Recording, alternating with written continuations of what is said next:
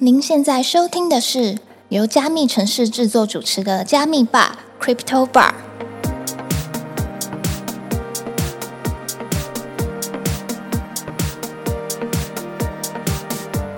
嗨，我是今天的 Bartender Ronnie。本节目是由专注 NFT GameFi 赛道的区块链媒体加密城市制作，在加密城市的官网上每天会更新六到八则币圈新闻，欢迎点击资讯栏的链接，follow 加密城市的官网与社群平台。今天要来一起 chill 的来宾，拥有自己的设计公司，并且与数个项目合作，提供好看又极具质感的设计给所有的合作伙伴。让我们一起欢迎 Tony。嗨，我是 Tony。好，那我们可以请 Tony 大就是先简单的自我介绍吗？就是诶，你是有哪些的背景，以及就是为什么会进入到币圈的呢？好，呃我是实践大学的工业设计系毕业的。对，那就是，所以我就是在 Web Two 的时候就是做设计公司设计结案，之后就是开始做了几个品牌品牌项目。是对，就是研发自己的品牌，然后因缘际会之下，就是加入了 Web 三的世界这样子。对，因缘际会。那这一段因缘际会可以跟我们就是稍微说一下嘛？就是当初是透过朋友介绍吗？还是说就是刚好有个接案是跟 Web 三有关的？呃，我觉得我就是入圈的这个理由，应该跟很多人都一样啦，就是听到优势人生， 这个是 OK 真的。 OK， 对，所以当时是有在听 Podcast 的习惯。嗯，对，好像是无意间听到的吧。对，就是因为我有固定在听的习惯啊，大家不知道是某次就有听到 Raymond 他们优势人生，是对，然后那个那个时候好像是在讲，就是讲 poker 吧，因为我自己也打 poker，反正就有听他听了之后就有继续的 follow 下去，然后后来就入圈了。是，对，那诶，这边有一个问题是，当初就是有听到优势人生那边有特别做一些加密货币的介绍，那嗯哪一段是最吸引你，让你决定就是要付出行动入圈的呢？嗯，其实有几个点是，就是当时啊，当时很吸引我的，就是说，因为他们那时候不是有一个就是叫做什么加密星星的那个 Telegram 嘛，是在它里面就会讲一些简单的就是 MetaMax 的东西啊，怎么怎么操作啊，就是说它的逻辑是怎么样啊，是就是因为他们算比较早开始做啦，所以就等于说哦，就边看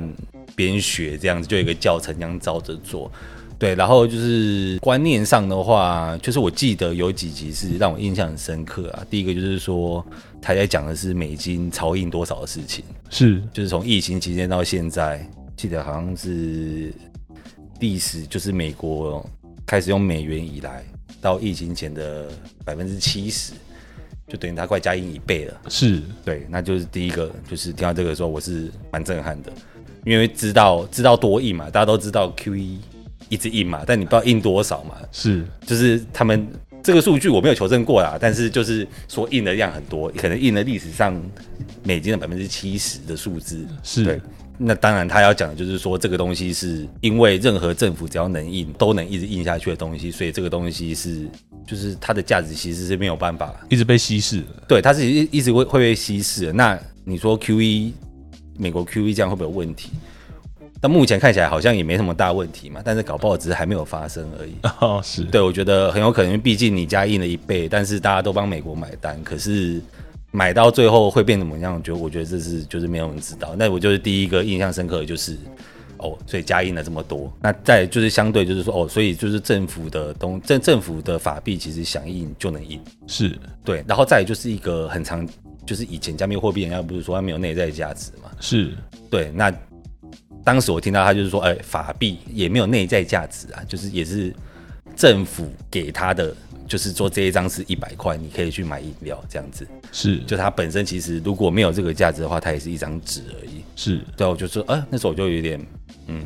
好像是这么回事，就是就好像是这样子，确实是这样子，没错。然后后来就是有在深入研究嘛，就是因为就是这个说法，就是等于说是有 match 到我的想法。是他说，那为什么大家会无法接受加密货币？诶应该说没有办法接受加密货币，但有办法接受法币。那就是因为法币你一出生就在用的，所以你自然不会去怀疑这个东西。是因为你一一生下来用的就是法币，它可能有换新钞，但就是这个你这个东西是很熟悉的，那你自然也不会觉得说哦，这一张纸为什么值一百块？那那个以太币为什么看不到？为什么它就可以值多少钱？是。所以就等于说我是被说服的，因为本来大家深入了解之前，都一定会觉得这个是诈骗嘛，大多数人啊 是，对，是我以前没有看见，我当然也是觉得是可能是这样吧。那我听了这几个例子之后，我就觉得，呃，是符合我心中的一个算是预期期待吧，就是说，哦，他可以说服我说，它不只是一个炒作的东西，是有一些道理在里面的。是对，就比如说，他就是可能有点那种反政府的感觉嘛。就是虽然说我不是说真的很偏激那种啊，但是就是说，对，因为我从小到大都用纸币，所以纸币就值这个钱，这个就成立。是但是虚拟货币就不成立，我就觉得这个就是很，因为它的东西照理说是差不多的东西啊，逻辑上是差不多的东西啊，就是大家去赋予它一个价值，然后让它做一个流通的货币这样子。了解，，对，所以就是那时候就有被这个吸引到。有被这个说法对说服这样。对，了解，那之后就加入了我们币圈。诶，那我这边想要问一下，就是因为 To- 刚刚讲到说，Tony 大，你有跟很多的项目有一些合作的机会嘛？嗯，那可以跟我们分享一下说就是目前有跟哪些项目合作？还有就是，诶，为什么你们会有这样子的合作机会呢？基本上我 Web Two 的设计公司大部分是以就是新创的中小科技业为主，就是他们会做一些，比如说像前几年很流行的就是 IOT 嘛，是就是物联网的一些设备这样。那我们会做工业设计到产品包装，因为他们比较多，他们做得出 prototype，但是不知道怎么把它包装的漂亮去行销出去这样子。对，所以那个时候大概。三四年前吧，还是接案接比较多这种科技业的案子。那后来就是就是那时候，因为我说我是听优势人生开始玩的嘛，所以是那时候当然经历过就是狗没买到 嘛，就第一次卖嗯就更没注意啊，第是二次卖就觉得哦好，下次要买啊，第三次真的去买就没有买没有没有买到，然后所以就是没有买到的状况下呢，下一个就是 Alpha Shark，是对，然后那时候就是因为第三次 FOMO 都没买到嘛，然后一下就飙上去了，所以那就是超级 FOMO。是然后有一个仿盘 Alpha Shark 跑出来，大家就想说绝对不能错过，没有我我啦，我心里想说我绝对要买到。是然后那那个时候印象超深刻，就是我还在开车，不知道去哪里吧，反正也是中南部，是所以我就停在关西休息站，我就提前开进去，然后就坐在休息站，然后开电脑，然后我就抢，哦然后不巧就被我抢到了，哦，很厉害欸对，而且我抢了两只，哦， 就就一超直买强。两只，对，所以就是那可以偷偷问，是报到现在吗？一直卖啦，哦，一只那时候六一卖的时候觉得亏烂了，因为后来到二十一嘛，对，殊不知。在过了一阵子之后， 觉得发现嗯好险卖了，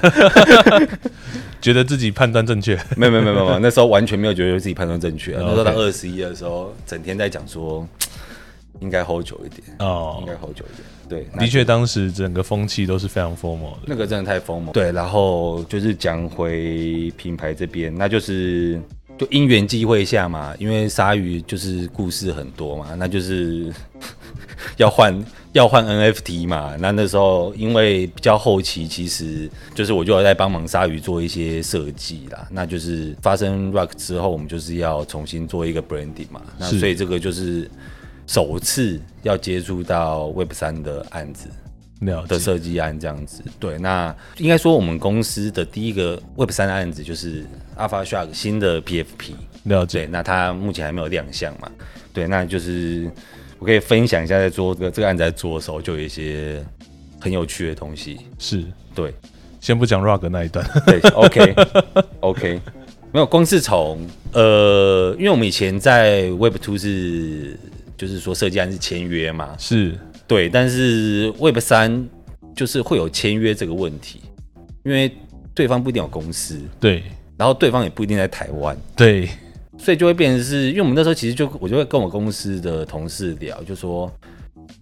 Web 三这个就是用 MetaMax 去付钱这个东西啊，是好像变成是以前都是保障这个业主嘛，嗯嗯，现在好像是保障设计师，哦因为会有定金啊，哦那、，你定金拿到之后，你就可以不 要做，没 有就就因为没有合约，然后那时候在讲，我们那时候开玩笑在讲啊，但是就觉得说，哦，这好像也是一个新的生意，专业骗定金不是啊，我是说，我是说，就是你要怎么处理，就是在链上的，哦，是就是我跟你要做生意，那我怎么签合约？是我要怎么保障说我打过去之后你会帮我做？因为是，倒过来，因为以前你会定金，那我你你不做，我可以告你嘛。可是万一我是真的走 MetaMax，我我万一我是跟你拿 USDT，你会过来之后就是我的了，是对啊，就完全没有办法、啊，所以我就会我才会说有点倒过来。对，就是我拿了定金之后，我就可以不要做了，而且我也不用怕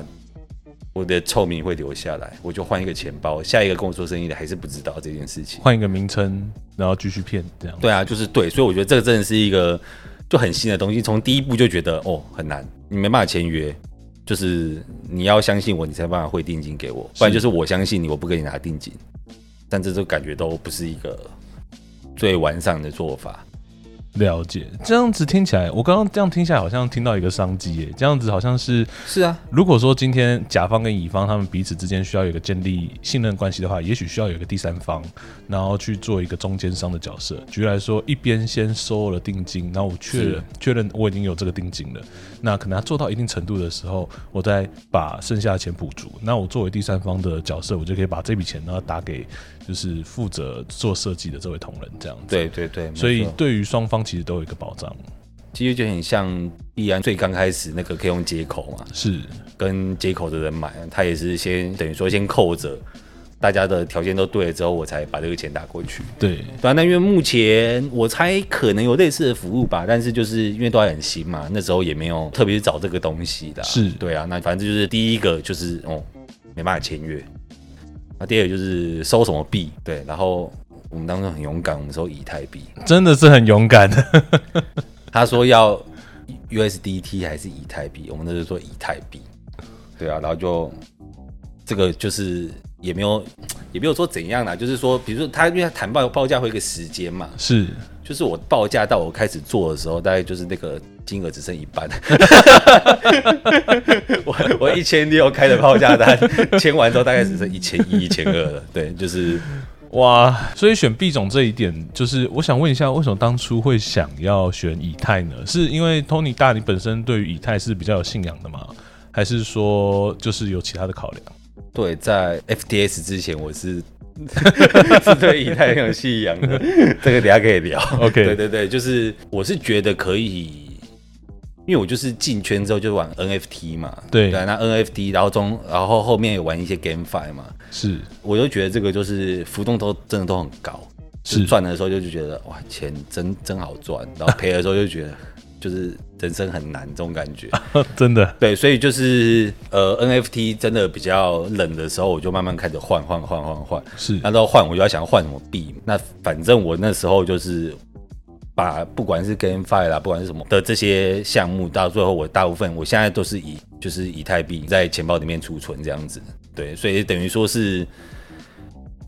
呃，我对以太币是相对比较有信仰，比特币但也有啦，但是个人是比较看好以太币的发展。我现在最后一道防线就是以太币，对，就是是对对对，就是以太币。所以我当初就是想说，就收以太啊，对啊因为这个是等于说是另外一个思维啦，因为以太大部分是用挖的嘛，是用赚的嘛，以前是用挖的啦，像这种对啊，那我就算另类挖矿，哦，就是等于说我用我的设计去换以太币，所以其实它是用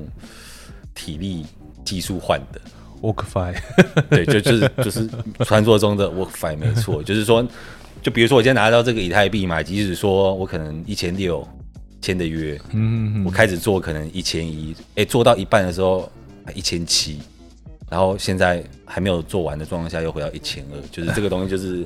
它变得很快啦，可是如果我是用的一本位或者是 WorkFi 的方式赚来的话，可能就是我觉得就可以抱很久，是对，就比较不会有这种得失心我的我问我题。对啊，我三千多换的以太币，现在只剩一千多，甚至一度杀到九百，就觉得很难握住啊。对，所以当初就是在合约嘛，合约完就是收钱嘛，那收就是收钱就有币种的问题，因为据我所知比较多是收 USDT 啦，是就是还是跟美金绑这样子。对，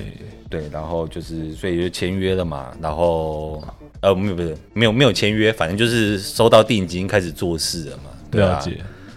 然后就是前面这一段，我觉得其实就那时候就觉得蛮有趣的啊、就是说你签约的方式也不一样，你也没有公司的保障了，是你也没有办法用跟这个人签约的方式来保障说，就是双方的权利义务啦。那等于说就只剩下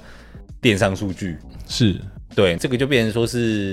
因为我们自己就在聊说，那我用这样的方式，我要怎么让下一个客户知道说，你付钱给我，我会帮你做。哦，就是我们会反向在想说，啊，我们今天遇到这个问题，那下一间我要怎么让你觉得说，哦，让你不要担心这个事情，就是因为上一间我有做，是对，但上一间我有做，好像也不代表我这一间就会帮你做，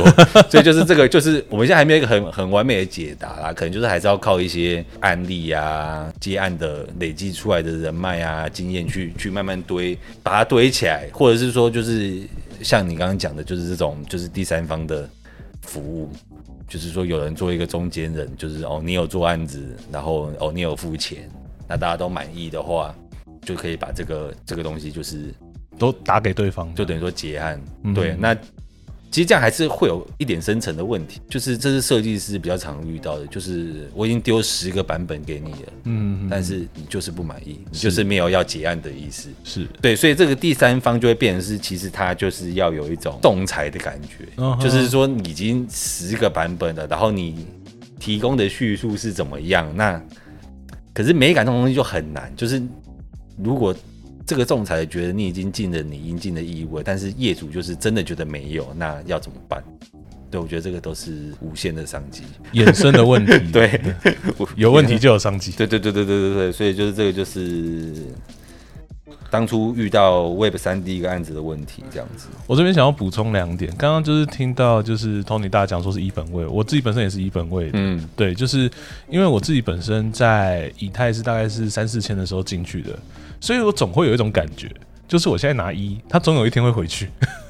我都会有这样的就自我催眠这样子。嗯，对，那可能是会 maybe 很久很久以后，但是就是我都拿一的话，其实对我来说还有另外一个好处，就是因为我们都有玩 NFT，那 NFT 有时候都是大部分还是用以太来做交易的，所以可能也不需要在那边转来转去。对，这是我自己持有一的部分，我自己觉得比较好的地方。嗯，然后另外一个刚刚讲到说，就是设计的部分，就是有时候会有很多版本再去做一些就是来回的沟通。我这边有想要题外话问一下，就是像通尼大，你平常在做设计的时候，因为据我所知，可能设计师在跟人家谈条件的时候，一开始都会讲说哦，最多修改两次或最多修改三次。嗯，但这种事情是真的可行的吗？是真的会发生的吗？就是因为刚刚你说可能有来回十次以上，你觉得就是这种先讲好，但实际上最后业主可能跟你讲又是另外一回事。呃，应该说这是很常见的状况。 OK，应该说有的公司会做这种限制，就是说你要修改几次内，比如说三次内修改，那接下来发案方就会问说，那三次是定义是怎么样？是。如果我修改 wording 算是三次吗？就是我的字有换算是一次吗？就是我的名字，比如说是 A B C 换成一二三，这样算一次吗？嗯，那对设计师来讲，这不算一次嘛？嗯嗯因为我只是就打字而已。嗯嗯，对，所以就是限制这个东西，我的经验啊，限制这个东西其实是就是防君子不防小人，防小人，就是先写，就是你不要过度不要要求，不要这么多，就是一直改一直改改为改改没完，因为就就是三次，那我算就等于说我真的要算三次，我很轻易就可以算超过三次这种感觉，不然其实根本就没有什么实际意义。所以我们在做的时候，我自己公司在做的时候，都是以一种就是你方向不要大改变，比如说你本来是做 pixel 的，嗯，嗯嗯然后你看一看说，嗯，我觉得啊，不然是水墨好了，然后这次是油画，这就没办法。是对，这个就不是几次的问题，这就是你只要想换一个风格，我就要重做。是对，所以我们就会变成是我们前面先定好，因为像我们公司啊，我们公司是做到好，我是们没有管它修修改几次的，因为我们觉得拿你就是你拿一个东西，不是以以设计来讲啊，不是你最喜欢的，你就会就没有意义。对，所以我们宁愿报价拉拉高一点，但是那不管你要修改几次，甚至不管你要做多久，了解，就是希望就是给你一个最终的定案是，你会觉得哦，我花这个钱是买到我想要的东西，而不是说，因为基本上其实真的两三次啊，就是那种在限次数的比较多是名片，它就是比较把设计公司经营成一个路线，就是它是比较制式化的，是就是他他他的公司的走向是比较想要这样子来量产的。是就比如说我的名片，我是线上跟你咨询的，然后三次内，然后你修改完之后，我甚至帮你发印，然后就寄到你家了。嗯嗯嗯，对，那有有设计公司比较像是顾问业的，就是是他是帮你看你公司的形象怎么样，要做哪些东西，那种东西就自然一定要跟你面谈嘛，甚至要到你公司跟你的员工谈过。嗯嗯嗯，像我我公司是比较以视觉为主的啊，那我知道台北有很多设计公司，它是真的是算是顾问业，他会去你的公司可能待个一个礼拜、两个礼拜，哦，就是是找出各种，就它的那个设计已经很大了，就不是说真的是视觉，它会帮你找问题，怎么优化，然后你品牌怎么去对外做这种宣传。你对外宣传，员工要先信啊，嗯他就去内部帮你改造，这种也有，对啊，就是越来越高级，对啊，所以就是有很多不同经营方式，所以就是它的条件也会不同。了解。所以刚刚这样听下来的话，其实设计它现在其实已经跳脱了我们可能比较传统知道像视觉或什么三 D、二 D 这样子，它可能更多的是深层到整个公司内部，包含整个改造、重新去设计、去营造整个公司的文化，它可能都会是在设计的一环里面。对，没错。那我想问一下说就是像托尼大刚刚分享那么多，那你会觉得在 Web 三跟传统的产业当中，这两者对设计的需求最大的差别是什么？包含因为我们刚刚有讲到的，嗯可能在签约，然后可能在一些设计上面的需求，你觉得有哪些最大的差别？嗯，我觉得最大的差别就是说，因为就是还很新嘛，是就这个东西还很新，所以它的规定没有这么完善，哦甚至说是几乎没有规定，几乎没有规定。是对，那它其实跟几年前的 UI UX 很像，哦，就是那时候可能甚至没有一本书是教你怎么去做对 UI 的啊，就是那时候大家都是我也做过啊，因为那时候好赚啊，哦，对啊，那时候我身边啊做 UI UX 的大部分都是平面设计师转过来的，是因为它也太新，所以它其实大家都是就是边做边学。那在能力上的话，就平面设计师最符合嘛，所以很多比较积极主动的，他就会跳来做 UI UX。这个其实就跟这个产业新有关系啊，就是因为 UI UX 当时也很新，变成是你即使是做一些 demo，就是说是假的，嗯哼哼，放在网站上面，你都可以接到案子。哦，因为它太新了，是根本没有几个人有接过真正的案子，是不然就是一些小不拉几，其实也就是拿出来也没有说真的很有说服力的那种，但是就是因为很新。大家都不会，竞争者很少，所以你就做几张 UI 的图，那其实就是平面的图嘛。那甚至有的做成动态哦，那就是更厉害这样子。所以就是产业很新的话，它的就是机会就很多。那真的要说 Web 三跟 Web two 差在哪里？我觉得 Web 三就是速度很快，嗯哼哼，对，那因为玩比较多 NFT 嘛，那 NFT 就是一个极度快速的地方。是我们都举例说，以前图文画家嘛，他养一个 IP 没有个三年，不可能嘛。是，三年红了之后，他卖你一个一百五的杯垫，就就就大概就是这样，你还不一定会买。是五百块的抱枕，你可能就嫌真的太贵了，是，对啊。但是 Discord 不是，可能项目开始前三个月，三个月算很久了吧？嗯，很久了，很久了，对嘛？就一个月、一个半月差不多了。是你进去之后，就是把你这辈子所有学会的行销招数全部用出来，然后在一个半月后要你掏，那个时候当时随便就要你掏一两万啊，零点一，那时候当时对不对？零点一就是一万多块，两万块了嘛。嗯，对啊，所以你就会发现这个是一个就是非常神奇的事 情，就是你一个月训练你的粉丝一个月之后，他有办法付到这样子的钱去买一个大家说看不到的东西，甚至说就是直接 p 个，所以我就觉得这是一个最大的不同，就是它是很快，它的变化实在太快了。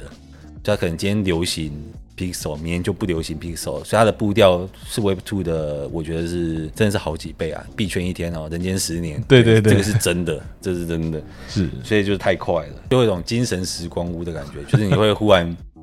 在里面被训练成，就是哦，你要很快的，就是把这个专案做完。这我觉得是这个是对设计师来讲是算是比较不一样的地方啊。是，对，这样会造成设计师平常在设计的时候会有一些压力吗？还是说就是也许我们可以先做到一定程度之后，我们再开始这个专案？其实这个就是我们现在熊市在做的事情，是就是说，因为你想当年牛市的时候，也没有当年啊，就是去年牛市的时候半年前， 对，就是那些那些那些仿盘项目、土狗项目，他们怎么做得出来？就是他起码他们的头就是的集结能力很快， 是。对，你就想他怎么在 Azuki 出的，妈隔没几天就有一个反反向，反向就不讲了，反向就是就近色而已嘛 对，但是不同风格的，你要怎么在这么短的时间内做完，然后上链，然后把面团往上做好，让韭菜去给你割，是这个是，就是因为他本来就会，他绝对不是在上一轮牛才学的，是他绝对是上上轮就学，所以他这一轮才能割到嘛。对，因为我自己也有想做啦，但是就是在上一轮牛市的时候，我还没有准备好，是，就变成是合约没人写，图没人画，图没人画，那图我可以自己画，但是不够快，是对，然后还有什么网站前端也没有配合的，然后就是就简单说，就是你们这没有那么熟，所以你没有办法在短时间之内就在那种极度疯魔的时候蹦弄出一个东西网站，是里面还给你弄一个就是 Web Two 的，就是类似那种木马嘛，在 MetaMask 里面就可以装那种，就是你授权下去东西就不见了。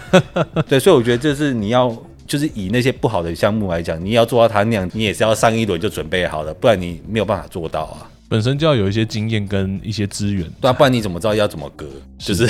对啊，就是所以说，即使他们是这样，他们也是蹲出来的。是对，就是你要提早做这个事情。这样听下来的话，其实可以感觉得出来，我觉得就是刚刚就如同 Tony 大讲的，就是 Web 三它是一个极度没有约束且极快的地方。我觉得极快的原因可能会有另外一个面向，是因为它是有太多的一些全世界的人都全部都把资讯给灌进去了，在这么大量的资讯以及大量的推进的状况下，其实很多东西它都是很快速变动的。也许这个礼拜我们在聊 A 项目，然后到下个礼拜的时候，已经没有人在聊 A 项目了。它其实整个就是就是车过去就盖过去了。那这边我想要请教一下，说就是，诶，像它这样子变动这么快的状况下，你会推荐学设计的朋友进入到这个产业吗？还是说你觉得应该用什么样的角度来切入会比较适当？嗯，应该说就是你说推不推荐，就是等于说设计的学生对往啊往这个产业嘛，是就是我答案就是非常推荐。 OK，因为不是说进产业就是进加密货币这个产业，嗯哼就是说你一百趴就要进来这边做设计，你不不是说你就要一定要到交易所上班，是是是，因为目前啊，我自己观察下来，其实 Web 三跟 Web 二做的对设计师来讲做的事情其实差不多。 OK，对，所以等于说呢，你了解这个行业，你其实是多一个很特殊而且很有钱的 TA 而已。哦，对，就是因为你服务的东西其实是差不多的，是但我必须强调，这是工上面来讲啊，就是画图上面来讲，画图都会画嘛，就是大家都会画、啊。那那你要怎么在这个行业里面脱颖而出？就是你要玩过，就比如说 NFT，你要画图都没问题啊，但是你有没有实际去 mint 过？然后它什么风格会受欢迎？怎么样的元素会是 Web 三喜欢的？我觉得这个就很明显啊。比如说你如果了解的话，你画 NFT 的时候，你一定会有镭射眼。是你一定会有什么金牙，你一定会有什么披风斗篷这种，然后一定会有什么机械的东西，金色滑板，对，就是就是金色滑板、幽灵，是这个就是 Web 三的语言嘛，就是那种就是有点像风格。是然后我我有同事，因为他没有在我，所以他就问我说，那到底是怎么样的风格？就是我只能说这有点难把它定义出来，它就是一种有点好玩，像是 Uniswap，嗯就是一只独角兽嘛，是，然后 Pancake，它就有一些自己的就是那种感觉，就是很它有一些币圈自己的迷因跟语言，对，就是迷音，然后它会有很多 emoji，是，然后会有很多就是那种类似中文的错别字。哪有小丑脸之类的？对对，就是那种东西，也不是说你用了就会有，但是那这种感觉，是对，所以说就是你了解这个跟画图就是两回事嘛。是就是我跟你说要画一只，比如说就就猴子好了，是那你可能画一个猴子是系列里面都没有这些经典的 NFT 元素的话，那可能就是会导致它热度就不够了，可能就卖不好，因为看起来就不是就不是一个厉害的项目，因为确实 NFT 有一些东西看起来就是会涨。对不对？就是诶，我记得很很默契，很默契，有一个那个像素猴，是它就是一个特殊主题，忘记它叫什么主题了，反正就是像素猴，然后它就是一个土狗项目，嗯哼，它甚至是你要用那个备用钱包去命才敢命的。是它到很默契，它的地板也是有个零点一、零点二啊，哦，对啊，但它就元素就是很该有的都有，对，你就会觉得说这个是一个可以，就是在在这个圈子适合的东西啦。所以就是说，以设计的的能力来讲的话，就是你在 Web 二跟 Web 三做的事情差不多，就是你也是画 logo 嘛，你也是画图嘛嗯哼，你也是可能做包装嘛，是就是一些正品的包装嘛，但是它的差别只是在它的核心价值，就跟你了了解每个产业的状况一样，就是 Web 三就是区块链，这就是一个不同的产业，所以非常推荐要你，你可以多这一个这一条赛道产业的对的 TA 来做，对，但是就是要做的功课就是说你要知道他们的喜好，是对，了解，这样子听下来的话，嗯，我这边有做一个小总结，就是其实对于设计师来说，Web 三它只是多一个管道而已。那多这个管道的话，有办法让他接触到更多不一样的客户。但如果这样子的客户，你本身要去满足他的话，你可能也需要去了解这个客户他想要的是什么东西。举例来说，像刚刚前面讲到的一些像金牙、金色滑板或是金色的武器，这些都是很容易看到的一些 Web 三 PFP 的元素。那还有像镭射眼啊，然后啊眼睛脱窗，嗯，对，这些都是。那我最后想要问一下 Tony 大，就是最近其实有很多的风波，像 FTX，然后还有一些交易所就是有被波及到。那你觉得这件事情会对于后续的 NFT 市场会有什么影响呢？因为刚刚这样子聊下来，其实我们更关注的是 NFT 市场。嗯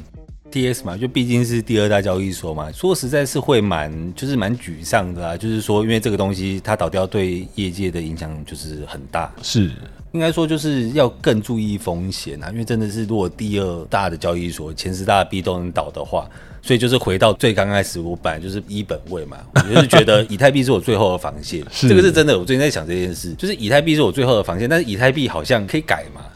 对不对，它 P P O W 可以变，诶，是 P O W 吗？P O S 可以变 P O W，哦，POW 变可成以 P O S，对，就是它是可以改的嘛，对，所以我就是我忽然最后一道防线好像有点有点失手了的感觉， 就是对，所以我在想说，那我是不是应该放一半到比特币？哦，对，那就是因为以前我觉得以太是，反正我最后去做高风险的事情，反正我最后守住的就是我会都守在以太，是对，但是因为以太我觉得还是有人为操作的，起码它可以改它的方式嘛，是，所以这件事之后，我的想法就是，我的最后防线是不是要再推一点？可能我一般拿比特币，甚至三分之一我拿 USDT 之类的，就是以前觉得以太币就是前第二大币啦，就是没有问题啊，应用。比特币就是一个象征嘛，以是太币就是应用嘛，不可能倒啊。但是想想，嗯，好像也没有说不可能倒、啊， 好像也是可以出事情的，所以我就真的觉得说是，你像战国时期嘛，是但是经过这个事情之后，就你很难保证说，哦，真的，我跟你讲，真的不会，我觉得很难讲，所以能做的就是说分散吧，真的，所以说就是投资部位的分散，我觉得其实还是最重要的，因为今天如果有做到。比如说最少可能三十趴，一个交易所最多三十趴，好了，那起码就是三分之一，减少三分之二的损失，这样子是。对啊，不过这就是因为也没有人可以想到 FTS 也能倒，是对啊，就就是很很神奇的事情啊，对啊，我觉得这件事情大家也是始料未及，因为老实说，它就是全世界第二大的交易所。说实在，这有点像是就是台湾突然某一个局来说，像是可能台湾银行或者什么玉山银行之类的，突然跟你讲说它要倒了，人家啊，你在跟我开玩笑吗？对，一个礼拜前你讲这种话，我可能觉得你是疯子。那你现在跟我讲，我我会觉得你是先知，你知道吗？嗯这个真的是很难预期的。但其实这件事情，我觉得刚刚 Tony 大爷讲的很好，就是我们其实会反思，就是如果连这么大的交易所都倒了，那是不是我们手上持有的风险是不是应该去做一些调整？包含是币种的转换，或是放币的地方，这些东西我觉得都是一个可以好好检视的机会啊。因为刚好趁现在这一波，大家都在 疯狂的逃难潮，对啊，不过就是确实是，就不是很多人讲说你投资要用那个闲置的钱嘛，是我我觉得这真的很重要，是就是你不要放太多，其实其实这还真的没什么感觉，对，对，但是就是你如果放真的超出你能力范围，你就会很慌，是因为我它的均价也是也是肯定有个三千的啊、是我也是觉得他会回来啦，只是就不知道 不知道多久而已。但是很重要的一件事就是确保他回来的时候你还活着、啊。对对，就是这就是最重要的啦。那就是现在就是反正就是熊嘛，那就是讲到刚刚的 NFT 的，就那些那些仿盘、土狗盘，嗯哼，就是现在就是其实就是准备的时候啊，就是你准备好下一波大家在疯魔的时候，你就你就可以在对的时间点出场嘛，对啊，我觉得它应该就是一个轮回啊，因为我发现后来发现股票也差不多啊，前两年的前两年纳斯达克也是啊，大家就是追上去，然后现在。一波就杀下来啦，跟当年 NFT 简直一模一样啊！历史总是惊人的相似啊，对啊，跟什么 Fanta 贝尔、什么什么 Hap，对你，知道 Hep 吗？我知道，我知道，你知道 Hep 我买了多少吗？真的假的？你你有买 Hip 我买 Hep 啊，六吗？还七吗？我 Hep 盲盒买了九，那时候以太哇，四千多，块，我按完之后我才惊觉，我按掉一台国产国产车、哎，哇，真怎的是真的是真的是我可以好奇问一下，就是什么样的决定会让你想要买盲盒买在九这么高的地方？就是疯魔， 真的是疯魔，而且这个真的是超荒唐的。我那时候还在鲨鱼的社群面贴了我自己的分析，是反正我就是跟其他项目比一比，比一比，比一比之后，我就说啊，它第一版了不起就值个五六啦，但是我还是受不了，还是去买。因为想要拥有，没有，不是完全不是想要拥有，就是那个理智线就断了，你知道吗？就是真的会这样子，哦真的不知道为什么要买，因为我自己都， 我现在还可以找到那一篇给你看，我自己都推估出来说它了不起就，因为那时候它有一个原主的 hip 嘛，对，它原主的 hip 那个就是你就是跟无聊猿比起来的话，就是合理大概就五六已经高到不行了，五六真的很高了。真的啊、我买九我卖一啊，血淋淋的教训。对啊，然后但我是靠哥吉拉在撑啊， 我的 NFT 生涯是靠哥吉拉在撑，看来大家有哥吉拉，其实这一点回血回蛮多的。就是还有那个乐哥啊，余文乐啊，余文乐也补不少。是，这两位都帮我们蛮多忙的。对，好，那最后想要问一下说就是如果说平常大家对 Tony 大你的作品或者是你的公司有兴趣的话，我们可以去哪边找到你呢我有 Twitter ？OK，网站，对，那就是你要放在连接之类的吗？可以，可以，没问题。好，好，那我们今天的节目就到这边。如果你喜欢今天的节目，记得追踪分享给你的朋友，并且在 Apple Podcast 跟 Spotify 给我们五星好评。若对今天谈到的话题有什么想法，都欢迎在留言区留言。有关 Tony 大的相关消息，我们也会放在资讯栏。谢谢 Tony 大来加密吧，跟我们一起 chill。希望下次还有机会邀请你来玩。我们下周见，拜拜。谢谢，拜拜。